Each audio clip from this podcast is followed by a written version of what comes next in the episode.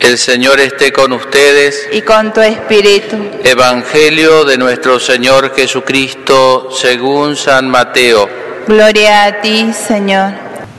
Dos ciegos siguieron a Jesús gritando, Ten piedad de nosotros, hijo de David. Al llegar a la casa, los ciegos se le acercaron y él les preguntó, ¿creen que yo puedo hacer lo que me piden? Ellos le respondieron, sí, Señor. Jesús le tocó los ojos diciendo, que suceda como ustedes han creído. Y se les abrieron sus ojos. Entonces Jesús los conminó, cuidado, que nadie lo sepa. Pero ellos apenas salieron difundieron su fama por toda aquella región. Palabra del Señor. Gloria a ti, Señor Jesús.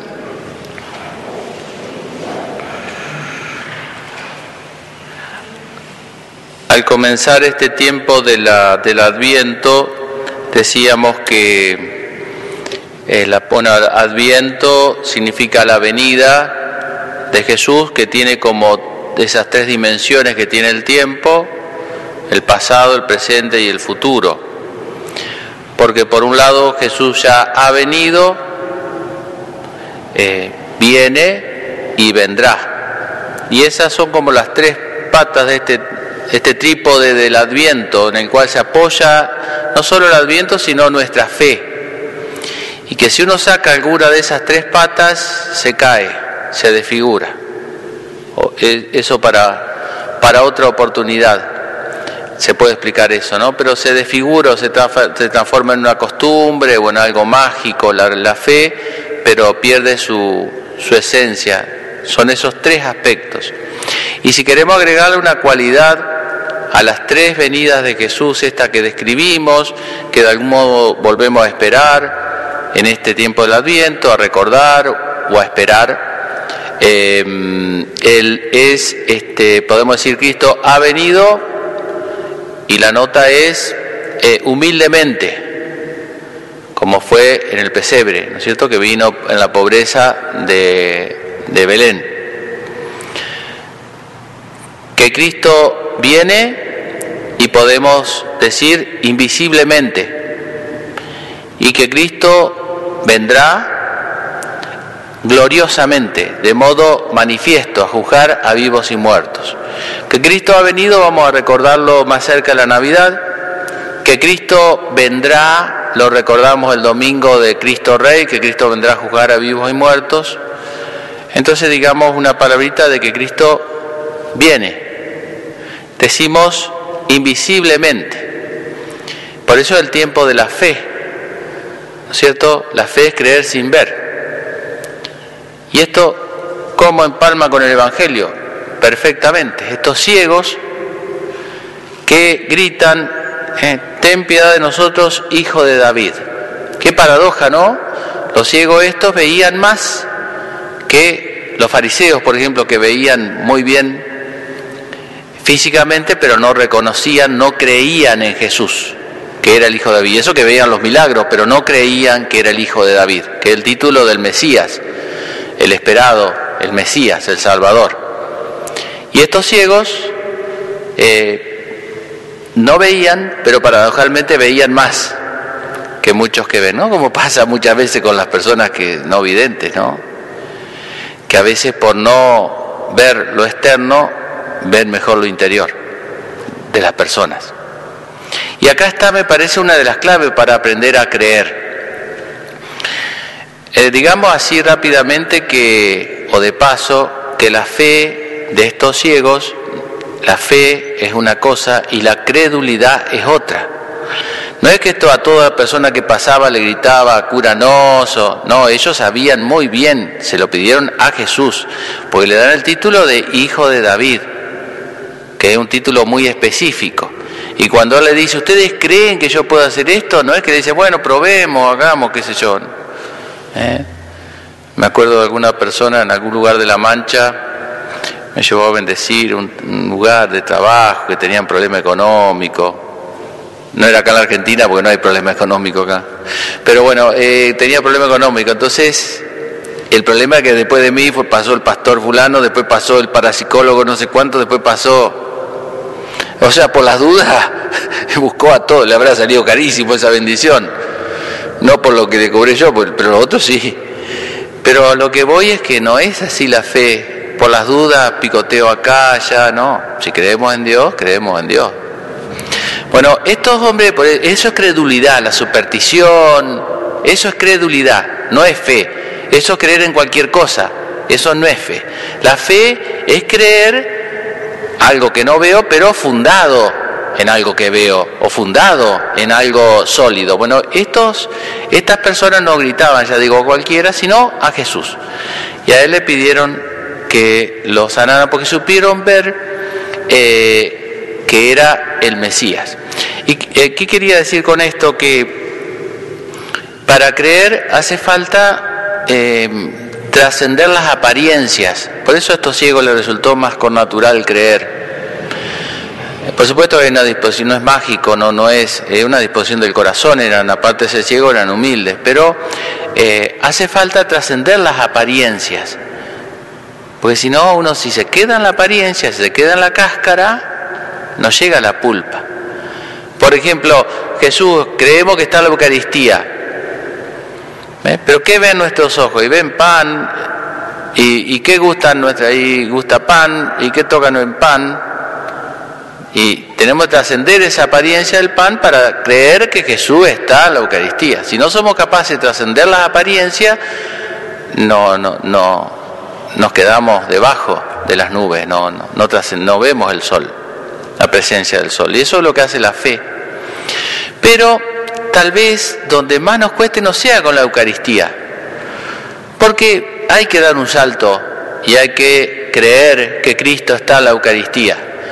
Pero más difícil es creer que Cristo está en nuestro prójimo, especialmente cuando sufrimos de parte de ese prójimo miserias, cuando tenemos que padecerlo, ¿no?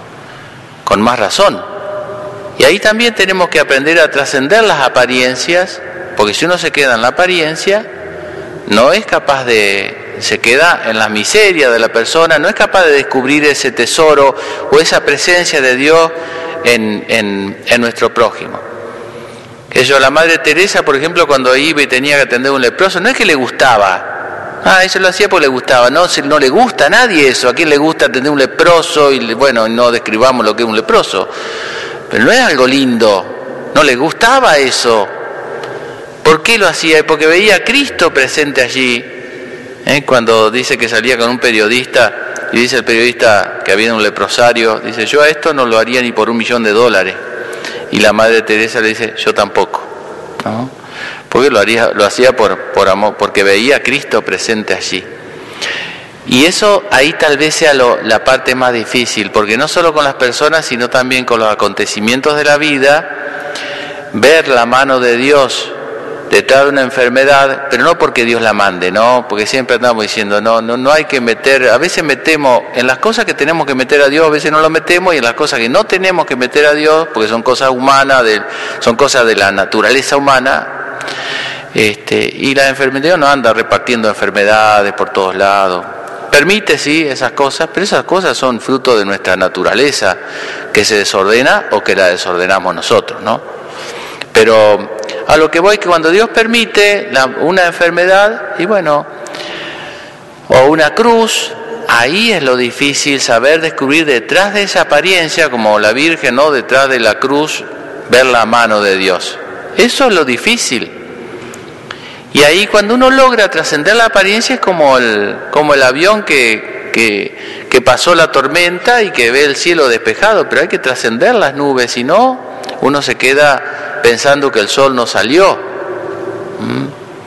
Bueno, ese es el gran desafío que tenemos como, como cristianos, aprender a ver la mano de Dios en todo el acontecimiento de nuestra vida. Permítanme que le, ustedes tendrán sus ejemplos también, ¿no? Una vez me tocó cuidando a mi papá, que murió a los 102 años, ya viejito, hace como tres años esto, cerca de la Navidad, bueno, yo por ahí me quedaba, mis hermanos nos turnábamos, sobre todo en las fiestas, que es más difícil, hay cuidadoras, había señoras que nos ayudaban, pero bueno, estaba papá y mamá, y había que cambiar pañales, todo eso. Entonces a la noche, Y una de esas noches que me levanté así, mientras que, que una cosa ardua, por, por varios lados, porque son los viejos de uno, porque verlos tan viejitos, tan... Y se me vino a la mente esta frase, y lo envolvió en, lo y lo envolvió en pañal y lo acostó en un pesebre. Y se me, y me iluminó, ¿no es cierto? Porque había que ver detrás de eso, decir, bueno, es el niño de Jesús, un poquito crecidito el niño de Jesús, pero, pero es eso. Y eso le da otro vuelco a uno, ¿eh? Pero no es sencillo eso, no es que uno lo hace de una así muy místico, porque cuesta, es, es amargo eso, es difícil aceptar algunas cosas, pero cuando uno logra eso, ahí le dio sentido a todo ese sufrimiento. ¿No? Y ahí uno puede ver la mano de Dios. Si uno se queda en la cáscara, ¿quién va a descubrir la mano de Dios en un cáncer, en una enfermedad, en un ser querido que sufre? Es imposible, porque nos, nos pega una piña, pero así, derecho. Eh, pero si uno no, no, no niega eso, porque tampoco hay algunos que vieron que, que, que, hacen como una evasión, ¿no? Una negación del dolor. Mm, tampoco. Hay que pasar por la nube. ¿eh? Vieron que uno a veces va, algunos, en fin, no, no, no, no, no quiero decir porque puede ser de buena fe, pero suele ocurrir mucho en los, en los cultos evangélicos, así, que se murió el hijo y está la mamá y no, está con Dios muy demasiado entero, uno dice, mm, no sé, en fin, no digo nada, con todo respeto, ¿no? Pero digo, mm, no hay que, hay que pasar por las nubes, ¿no? Esa y eso cuesta, hay turbulencia allí. Pero lo que digo es válido, aunque cueste, que si sabemos descubrir la mano de Dios detrás de las circunstancias, las lindas, es más fácil, que también hay que descubrirlo, ¿no? Para darle gracias pero la circunstancia difícil de nuestra vida, entonces todo suma. ¿Entiende? Todo suma. No decir todo es positivo porque es una mala palabra decir eso ahora, positivo, ¿vieron? Eh, no. Pero, este, pero todo suma, todo nos ayuda a crecer espiritualmente, todo ayuda a crecer en nuestra fe, todo nos ayuda a madurar. Bueno, pidámosle a la Virgen la gracia entonces de en este tiempo del Adviento saber descubrir a Jesús que viene a nosotros de mil maneras distintas, ¿no? Viene en la misa, a través de su palabra, la Eucaristía, la Virgen, los sacramentos, las oraciones, los consuelos que tenemos en nuestro corazón, las luces, las ideas que se nos vienen, tantas cosas, tantos modos a través de personas, consejos. Eh, de tantos modos, pero también detrás de la cruz, ¿no es cierto?, que Dios permite en nuestra vida. ¿eh? Saberlo encontrar a Dios detrás de, la apariencia, porque, eh, como bien decía el, principito, ¿no es cierto?, lo esencial es invisible a los ojos. Le pedimos a gracia a la Virgen.